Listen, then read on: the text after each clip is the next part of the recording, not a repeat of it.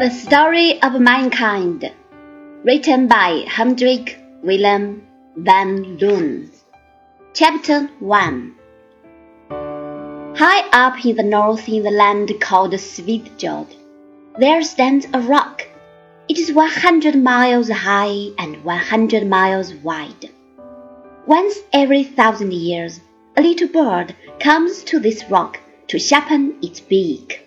When the rock has thus been worn away, then a single day of eternity will have gone by.